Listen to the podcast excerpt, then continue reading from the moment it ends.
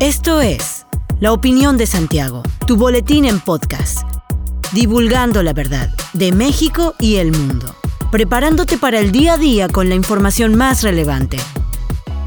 Comenzamos.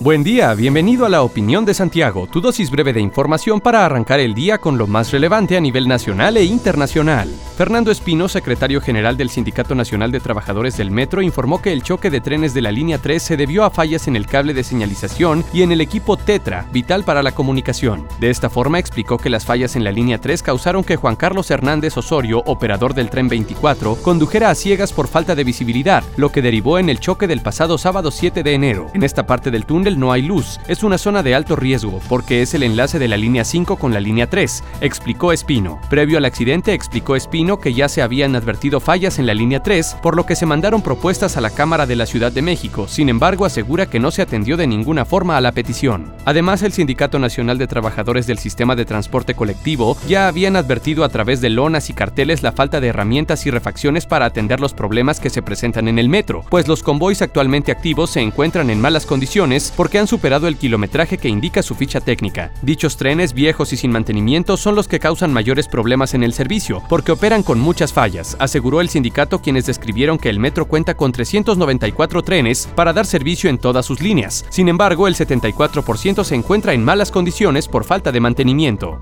Al margen del arranque de la cumbre de líderes de América del Norte, 94 organizaciones de México, Estados Unidos y Canadá exigieron a los mandatarios que cesen la expulsión automática de solicitantes de asilo bajo el título 42. Las organizaciones publicaron hoy la carta destinada a los presidentes Andrés Manuel López Obrador y Joe Biden, así como al primer ministro canadiense Justin Trudeau, para instarlos a respetar los compromisos que firmaron con la Declaración de Los Ángeles sobre Migración y Protección. La carta se publicó luego de darse a conocer que los gobiernos de Estados Unidos y México llegaron a un nuevo acuerdo migratorio con el que las autoridades estadounidenses devolverán a México hasta 30.000 personas de Nicaragua, Haití y Cuba cada mes, países a cuyos ciudadanos no se les aplicaba anteriormente el polémico Título 42 implementado durante la administración de Donald Trump.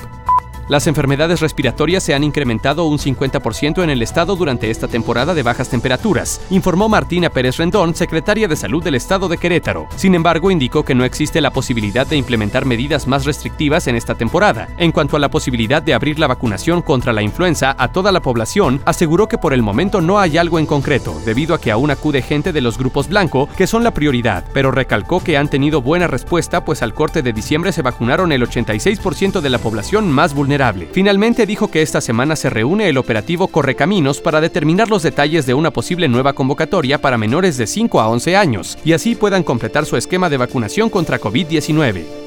Actualmente ningún elemento de seguridad o de vigilancia que trabaja en establecimientos comerciales y centros nocturnos cuenta con algún tipo de capacitación, reconoció Cristian Orihuela Gómez, integrante del grupo legislativo de Morena. Por ello, consideró necesario presentar una iniciativa de ley para reformar el artículo 3 de la Ley de Seguridad para el Estado de Querétaro, esto luego de que el legislador enlistó diversos incidentes de pleitos y riñas que se han suscitado en algunos centros nocturnos, donde se han visto involucrados guardias de seguridad. Reiteró que con esta iniciativa se busca regular a los elementos de seguridad para que se garantice un buen servicio y que estos sigan ciertos lineamientos establecidos por la Secretaría de Seguridad del Estado. Con esta propuesta será la Secretaría de Seguridad de Querétaro quien regule la autorización, registro, habilitación y evaluación de los prestadores de este servicio.